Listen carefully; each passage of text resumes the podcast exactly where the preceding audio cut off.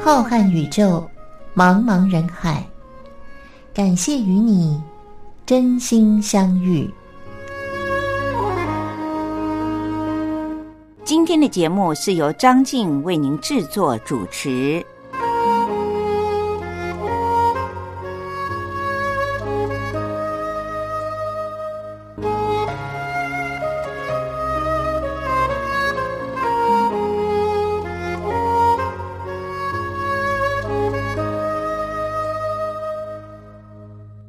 位听众朋友，大家好，我是张静，很开心又在星期天晚上光华电台所播出的《真心相遇》节目当中陪伴着各位听众朋友了。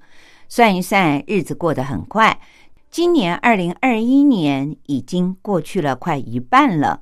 不知道各位听众朋友，您有没有一种感觉和张静一样呢？今年二零二一年比去年的二零二零年，让我们的心里面舒坦了很多，因为全世界都非常致力于在研究新冠肺炎的疫苗，而且很多的国家都已经接种疫苗了。同时，在自己的境内的旅游也慢慢的复苏了。也有的国家早就已经开放对外的旅游，提供观光客很好的服务了。日子仿佛又开始有了热情和活力。其实，我们人类如果像过去古早的时候是穴居，也就是都躲在自己的洞里的话，那有没有疾病的影响？能不能在自己的境内旅游或者是出国？应该没有什么影响啊。可是，为什么我们现在只要一年、两年不能够到处去旅游，被限制住了，心里面好像就觉得闷闷的？这种感觉，张静自己周边很多，不论是年轻的朋友还是中年的朋友，大家都有这样的体会。尤其在二零二零年的时候，因为很多的国家为了防止彼此群聚而扩散了肺炎的病毒，因此就连您这个城市到另外一个城市去活动、去旅游，都受到了很多的限制。那个时候呢，大家都觉得越活心里面越闷。现在虽然情况好了很多，可是呢，境内的旅游好像还是不能够满足我们每一个人。大家还是一直都想要出国去玩，只是有一些国家对于外来的观光客有很多的限制。那也有的国家呢，是你出去玩了以后，再回到自己的国内，也有一些法律上的约束，这就造成了很多的活动上的不方便。因此，也就打消了很多人到别人的国家去旅游的那种念头。但是在自己的国内旅游，就成为了一发不可收拾。我也从很多的新闻媒体上看到，即便是在今年二零二一年清明节，本来放假的意义是为了要让您能够慎终追远，回去祭祖，或者是看看自己家里面的长辈。但是由于二零二一年农历春节的时候，我们的对岸还是有一些限制，因此今年的清明节就变成了大爆发的旅游。像台湾也是一样，都被称为是报复性旅游。我身边的朋友呢，也是如此。因为离开了台湾去玩，回来以后，可能因为居家检疫的关系，什么呃，自己要在家里面自我隔离七天。如果从境外回来，更被要求您可能要一个人在防疫旅馆隔离七天，所以大家就觉得太麻烦了，出国旅游的人就比较少了。但是我身边的朋友啊，现在真的像媒体所说的，简直就是报复性的旅游。好多的朋友都告诉我，其实他自己就住在台北，但是呢，他去参加一种体验营。就是我们台北的五星级的大饭店，纷纷的推出了所谓的“一博二十”，博就是停泊的博，意思就是说呢，只要你在我的饭店住一个晚上，我提供你第二天早起的时候饭店里面的五星级的自助式的早餐。那前一天你住在这里的晚餐，我也提供你我大饭店里面等级任何一家的晚餐。我们知道五星级饭店里的晚餐吃起来不便宜，更何况台北有一些五星级的饭店晚上的收费大约都是从三四千块钱台币起跳，也就是从美金一百块钱起跳。平常我们自己就住台北，怎么会去住饭店呢？但是现在我周边有的朋友就去参加这种活动，所谓的一博二十。然后也到别的县市去参加一博二十，或者是二博四十，就是可以吃四次的饭店里面的餐点。我问他们为什么要这样呢？他们说价格好便宜啊，纷纷都有打折，有的甚至打到了平常的对折，也就是五折的价钱。你平常怎么可能去住这样的五星饭店呢？诶，想一想也蛮有道理的。所以我身边有好多的朋友，现在都参加这样的活动，到处的在台北啊，或者是在台湾别的县市里面旅游。不知道收音机旁的听众朋友，您那儿是不是也有像这样的境内的旅游方式呢？我相信一定有。因为我就从新闻媒体上看到，只要有连续的假日，我们对岸的朋友可也都是火热的不得了，到各个景点去住宿和旅游。或许这就是张静刚才所说的，人类以前其实是穴居，不到处活动也没有任何的不方便，或者是不可能活下去的理由。但是，一旦旅游成为了调剂我们生活不可或缺的一种方式以后，把我们关在家里面，不能到境外或者在自己的居住地里面自由的活动，就成为了一种很闷的感觉。各位听众朋友，您是不是觉得的确是如此呢？节目的一开始和大家聊了这么许多有关于。不能够出国旅游而选择在境内旅游的心理上的不一样之后，节目的一开始还是让我们先来听一首好听的歌曲。第一首歌要为各位听众朋友们送上的是 A Lin 所带来的《樱花湖》，非常美的一首歌哦。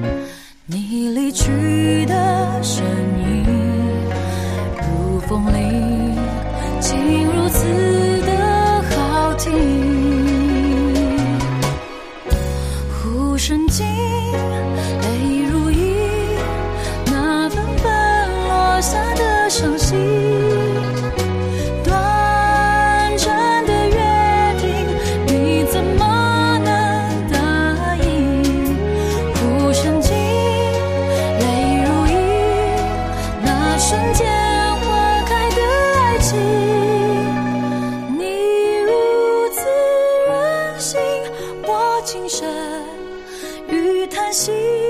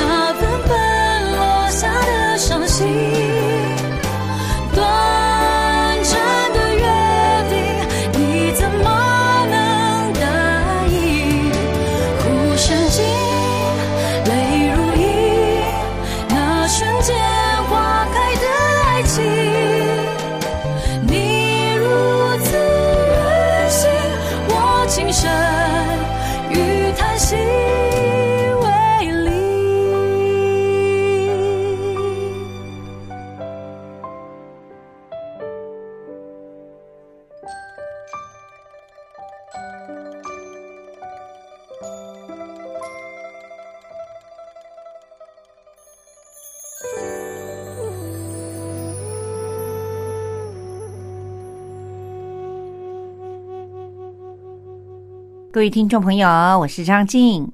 每一次来到了录音室录音的时候，张静的手上一定都会有一杯热腾腾的咖啡。近些年来，我相信在每一个国家都开始流行起来喝咖啡。过去像我们中国人都喜欢喝茶，现在不知怎么的，大家都开始流行喝咖啡，而且有关于咖啡的学问啊，越来越专精，也越来越多人去研究，就连烹调的方式也很多元化。我曾经在饭店里面喝过几次非常昂贵的，叫做冰滴咖啡。同时，那个绕来绕去的管子的机器呢，就在饭店的餐厅里面冰滴给你看。听说第一杯要花好长的时间，当然这种咖啡价格也不便宜，也不是会常喝的。除了煮咖啡的技术方式有很多种之外，咖啡的来源来自于哪个国家、哪种种子冲泡出来的咖啡是带酸的，哪一种是有花果香味的。同时，在烘焙的时候，用低温的还是高温的豆子要拣选过还是不拣选过？哇，现在有关于咖啡的学问可是很大了。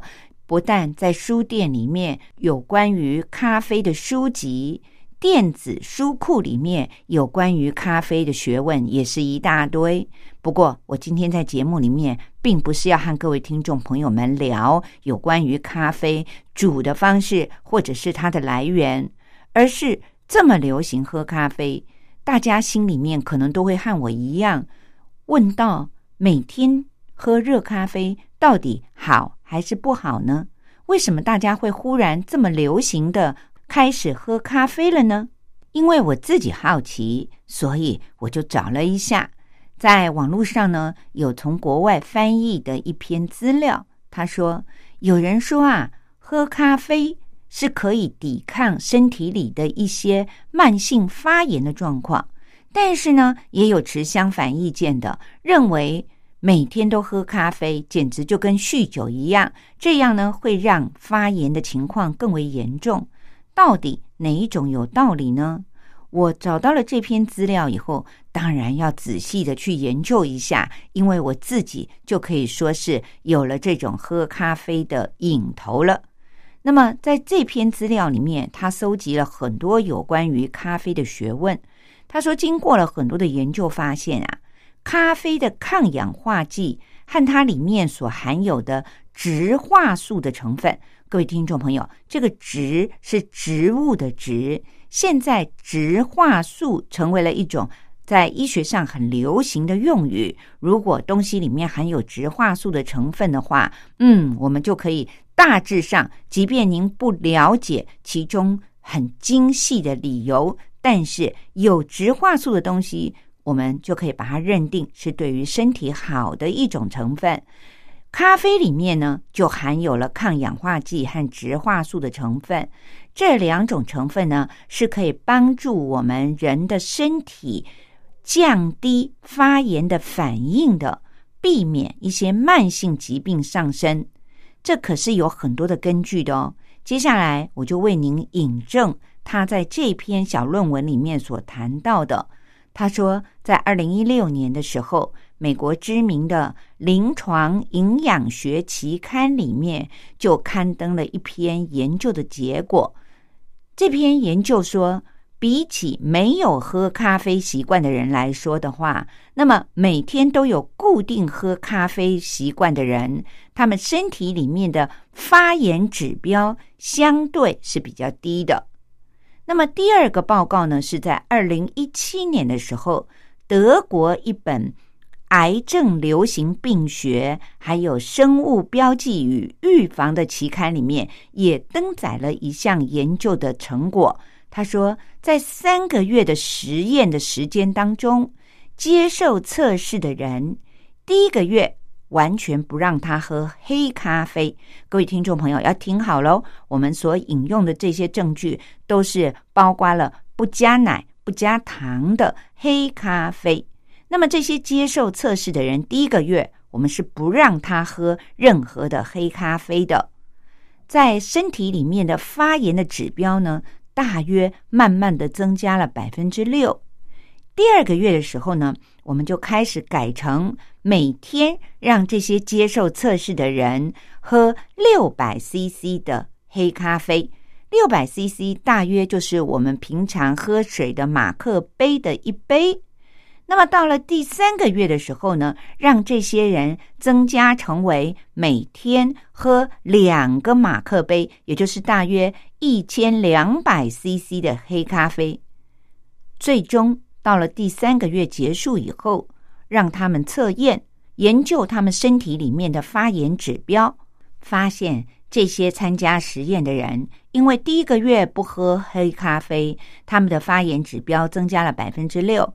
但是经过了第二个月的六百 CC，还有第三个月增加到了一千两百 CC 的黑咖啡，每天喝之后，三个月结束再研究他们的发炎指标。发现大约每个人都下降了百分之八到百分之十六之间的发炎指标，所以德国的癌症流行病学这个期刊里面的研究成果也认为，如果每天养成喝少量的黑咖啡的习惯，一杯到两杯的话，的确是可以降低一个人身体里面慢性发炎的指数的。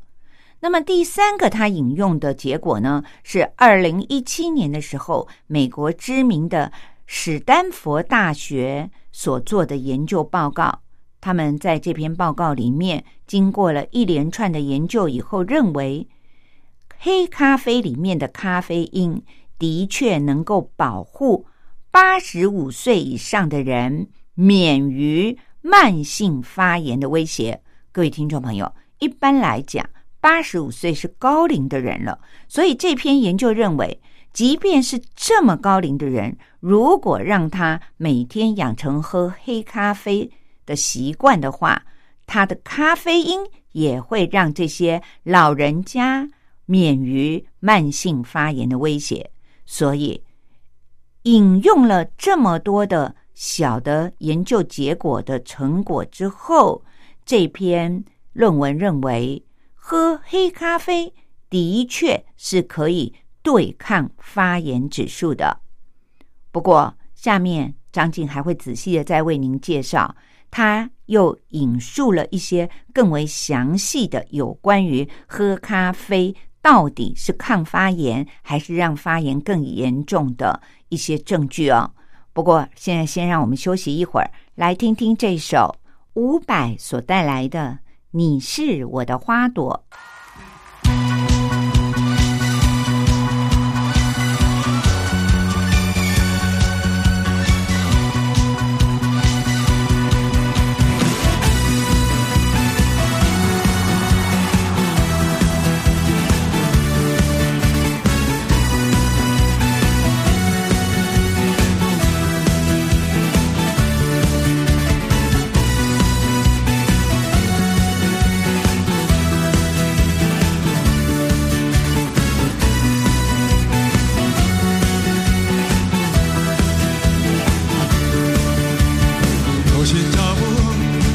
看得清楚，有很多可疑的因素，不喊你让你糊涂，考验我爱的程度。高楼电梯，霓虹深处，懂在人群很拘束，拉着我不要飘走，我在你背后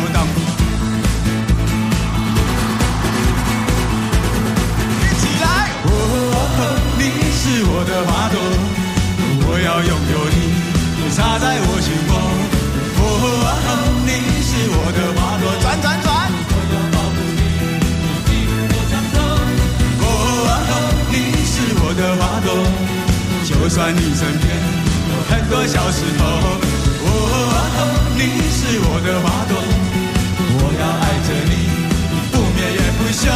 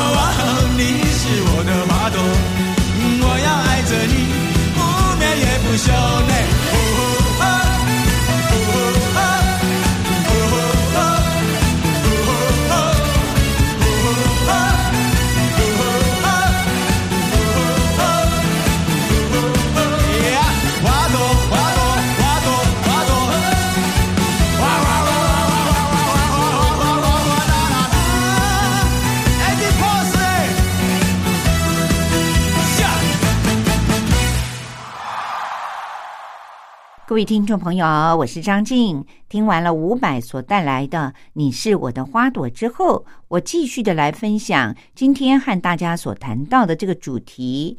这些年来，每一个国家都很流行喝咖啡，咖啡的学问很大。那么，喝咖啡到底对身体好呢，还是对于身体不好呢？很多的研究都陆续的出现。刚才前一段节目里面，张静也为您引证了很多的研究证据。各位听众朋友要注意了，这里所说的喝咖啡是喝黑咖啡，也就是咖啡不要加糖、不要加奶的黑咖啡。认为喝黑咖啡的确是可以帮助，即便是老年人都可以哦，降低身体里面的发炎指数。当然，也有持着不同意见的。接下来呢，我们就来看看，他说，并不是每个人喝了咖啡都会有相同的功效的。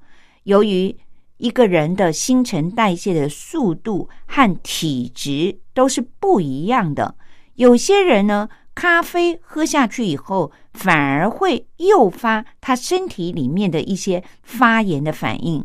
这个问题出在哪里呢？就是咖啡都有咖啡因。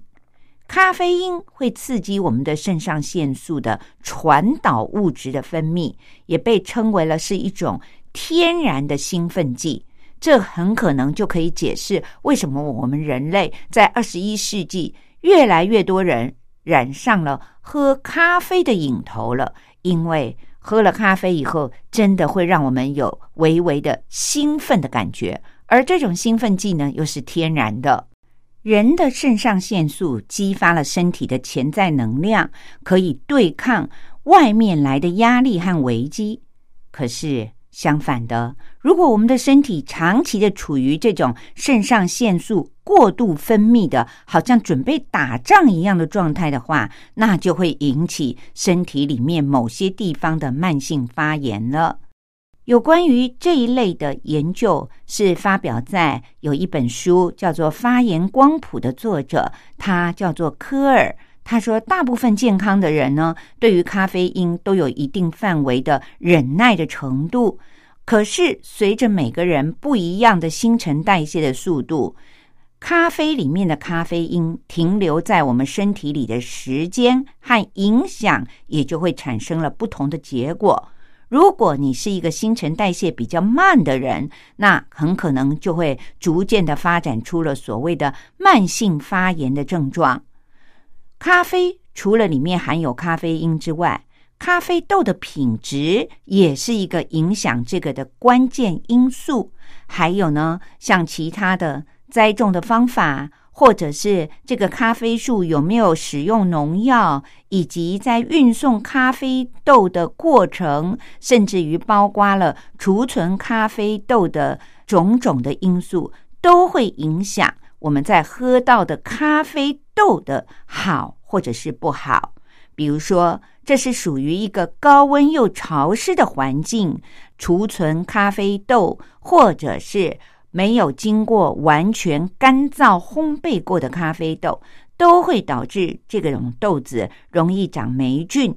在这种情况之下，所制造出来的咖啡喝进我们的身体里面，当然就会对于身体造成了一些像发炎，甚至于更严重的感染的问题喽。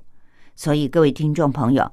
您是一个新陈代谢比较快，还是一个新陈代谢比较慢的人？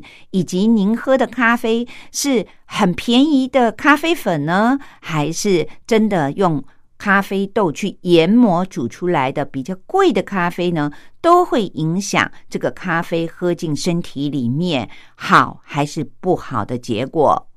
也有人问，到底？每天要喝多少的咖啡才是对身体比较好的呢？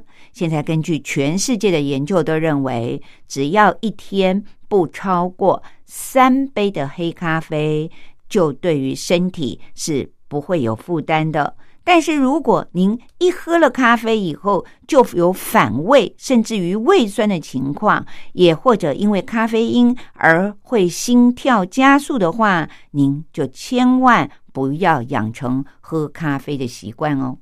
今天和各位听众朋友们聊了这么许多有关于现在喝咖啡的习惯，到底对身体好还是不好？希望各位听众朋友们听了以后自己要参考哦。接下来时间又到了我们要说历史故事的时候了，欢迎各位听众朋友们继续的收听。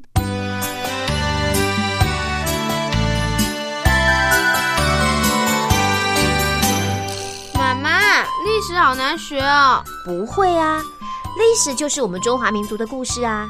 哎呀，你就把它当成故事来听，这不就有趣了吗？真的吗？听故事当然好玩啊，可是老师上课又不讲故事。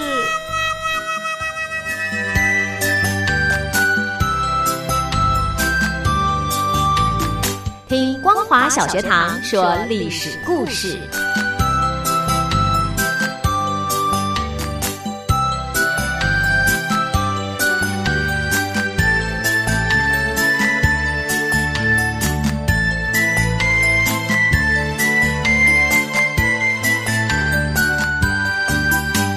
各位听众朋友，又到了张静为您说历史故事的时间了。从二零二一年的五月开始，我们结束了上一次为您介绍的全世界知名的宫殿建筑的历史。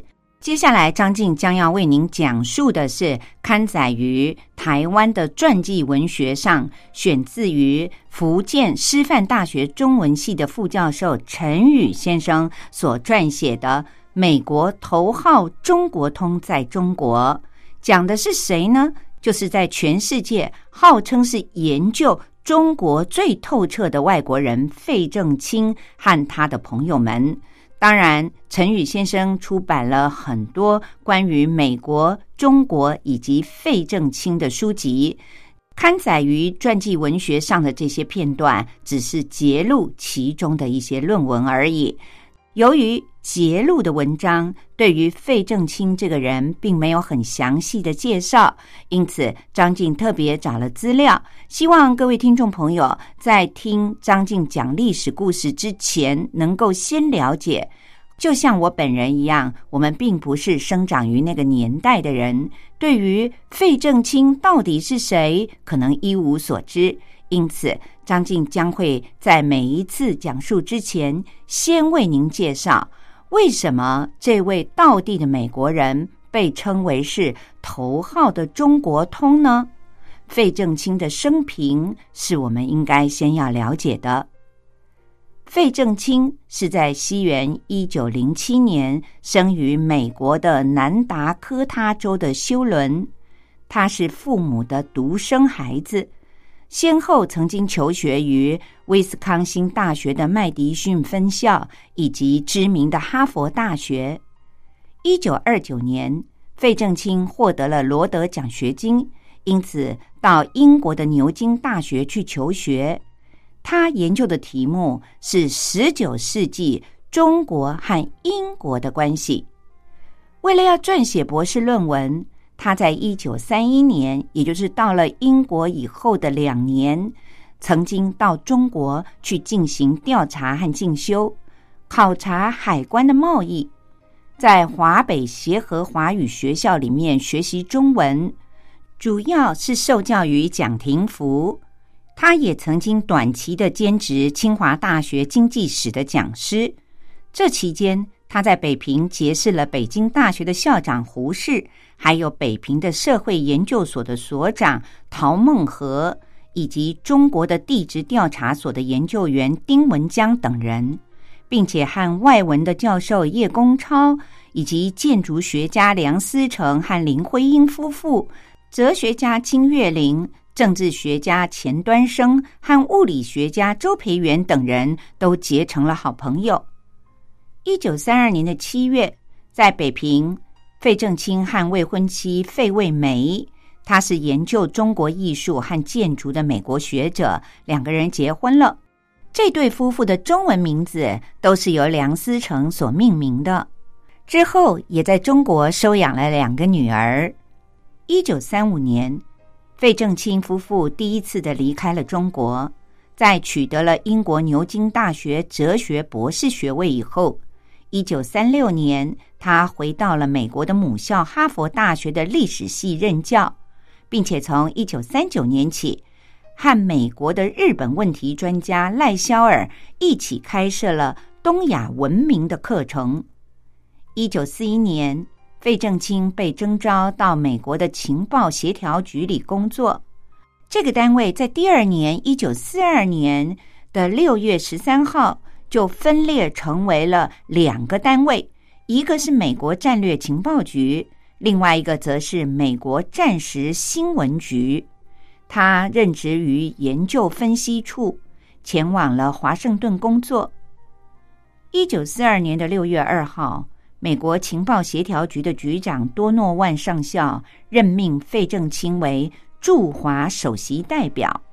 这一年的九月二十五号，他飞抵重庆，担任美国战略情报局的官员，并且兼任美国国务院文化关系司对华关系处的文官，以及美国驻华大使特别助理这三个职位。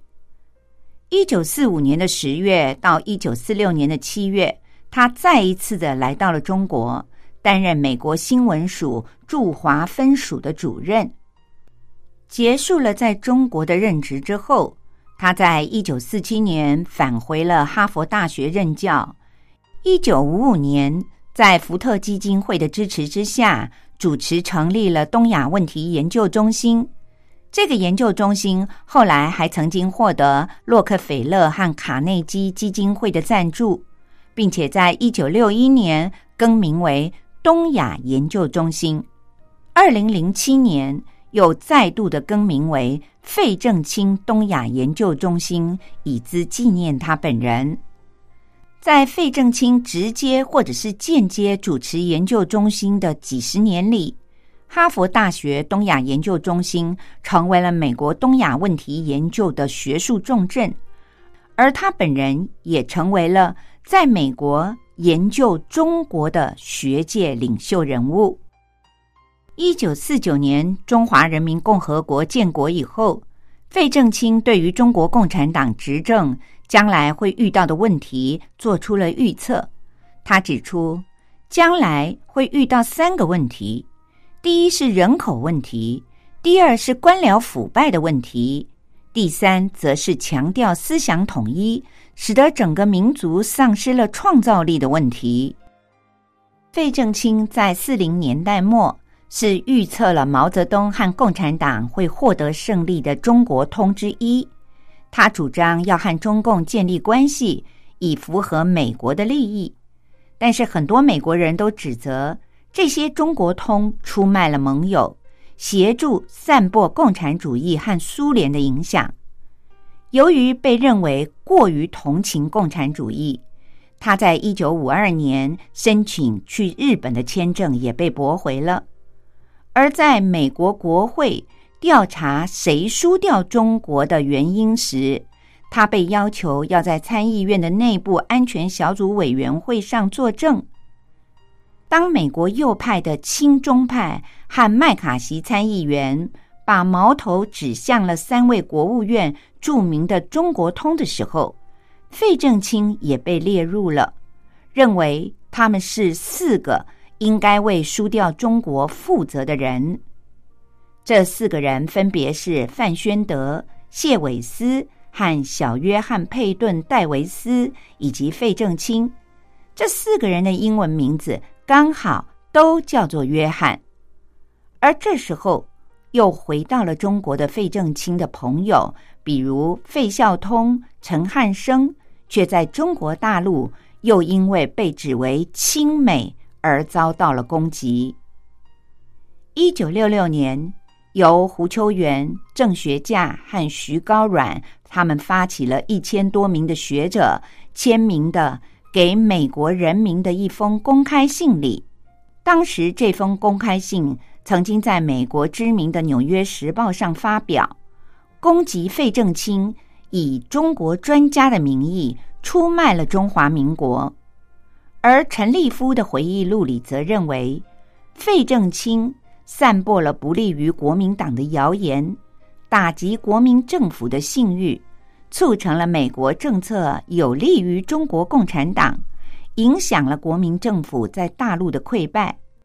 于是，费正清在中国共产党的眼里，无疑的是个英雄。一九七二年，当美国和中国的关系改善以后，他曾经应周恩来的邀请，在一九四九年之后，第一次的又重新访问了中国。一九九一年的九月十四日，费正清因为心脏病发作而离世。他在两岸历史上的定位也成为了正反完全不同的人物。各位听众朋友，我是张静。上星期我为您讲述到了费正清到清华大学的校长梅贻琦的家里做客，当然还包括了。他当年在中国的时候，许多非常好的至交们。费正清对于清华大学的感情特别的深厚，这是因为一九三二年他到北京来学汉语，可是日子过了不久，牛津大学所提供的奖学金就用完了。就是因为清华大学给了他兼职的机会，让他可以继续的学习，把学业完成，因此他感念在心。清华大学有许多他的好朋友们。那一天做主人的就是当年的清华大学的校长梅贻琦，席间还包括了到昆明为他带路的张希若，以及住在乡下龙头村的前端生冯友兰和金岳霖，还有正在西南联大教英语的美国教授温德，和英文要比中文更为流利的华裔的教授。陈福田、费正清最感兴趣的是，当时由清华大学和北京大学以及南开大学组成的长沙临时大学迁到昆明，建立西南联大这一段远途的迁徙当中，到底经历了些什么样的情况呢？他很想知道这些老朋友们的这一段长途跋涉的艰苦。而大家告诉他说，其实这一段艰辛的过程是早在七七事变一发生就已经开始了。一九三七年的七七事变发生的第三天，蒋介石在庐山分别的邀请了各界知名人士，举行了国事问题的谈话会，梅贻琦、陈岱孙都应邀参加了，不料。当时的时局急剧的恶化，陈岱孙先下庐山，想要赶回北平，才到了天津，平津战役就爆发了，交通也中断了，一直到平津全部的沦陷，火车交通恢复以后，他才回到了北平。但是治安很混乱，想要到远在郊外的清华园区，安全上是没有被保证的。朋友们都劝他别回学校了，可是陈岱孙心急如焚。那段时间，他正在进行关于国家财政预算制度的专题研究，这是一个非常宏观和复杂的问题。首先碰到的就是涉及到了预算比较研究。由于国内缺乏有关的资料，为此。他只能够借着休假的机会，专程的去法国和英国这两个国家收集原始的资料，足足的花费了九个月的时间，用买的、抄的、读的、背的各种形式收集了大量的资料，通通的存在了清华。现在清华大学就近在咫尺，却没有办法把它拿出来。陈岱孙实在是不甘心。别人也不免为之叹息，但是他一转念以后说：“民族为王，在旦夕之间，就算是家当和手稿都毁于战火了，又算什么呢？”于是他忍痛离开了北京，到天津去，乘船到了青岛，再搭乘火车到了济南，去南京。他是独身决然一人。两手空空，终于经过了千辛万苦，辗转的来到了长沙。和陈岱孙的经历相比，梅贻琦则连北京的门槛都没有跨进去，因为他下庐山的时候，北京已经沦陷了。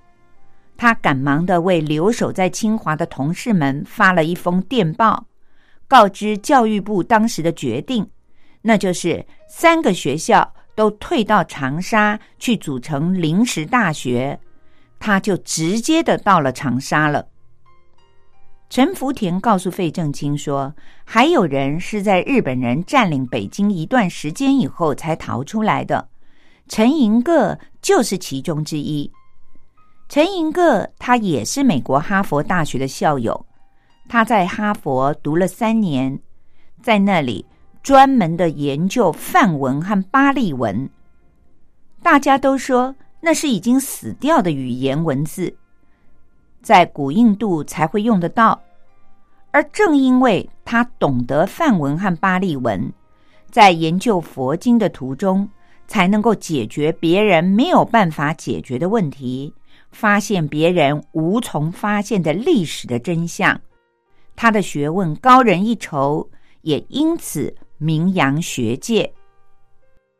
当日本人兵临北京城下的时候，陈寅恪的父亲刚好病危，他日夜的待在旁边侍奉着汤药。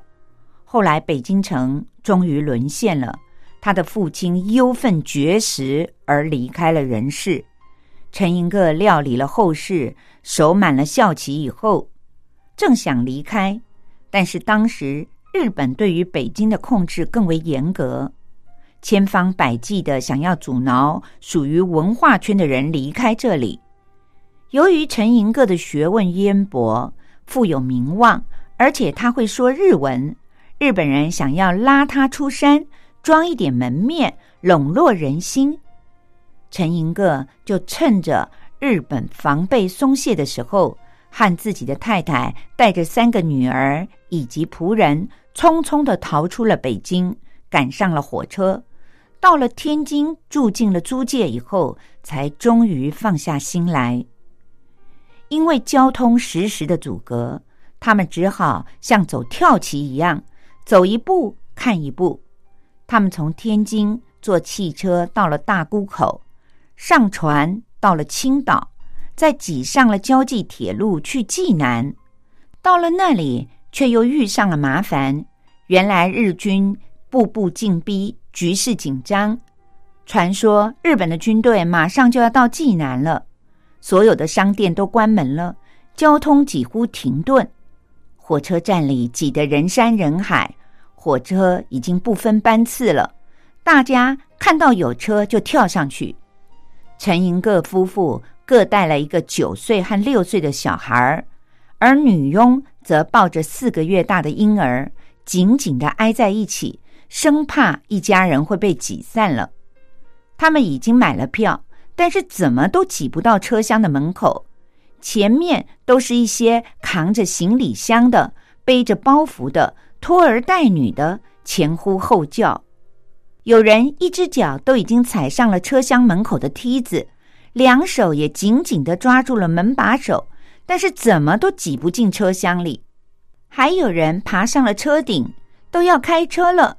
车头频频的响着汽笛，警告着那些攀着车门和爬到车顶上的人赶快下来，以免危险。陈寅恪心急如焚，突然看到远处的车窗有人伸出身子，呼喊着，不断的向他们招手。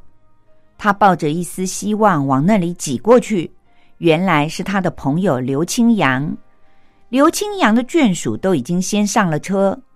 陈寅恪在绝望之中不禁喜出望外，挤到了车窗下，先把三个小孩拖着过了头，然后举到窗口，被刘青阳接进去以后，他们三个大人在车上的人的帮忙之下，连拽带爬的，终于钻进了车厢里，上了车。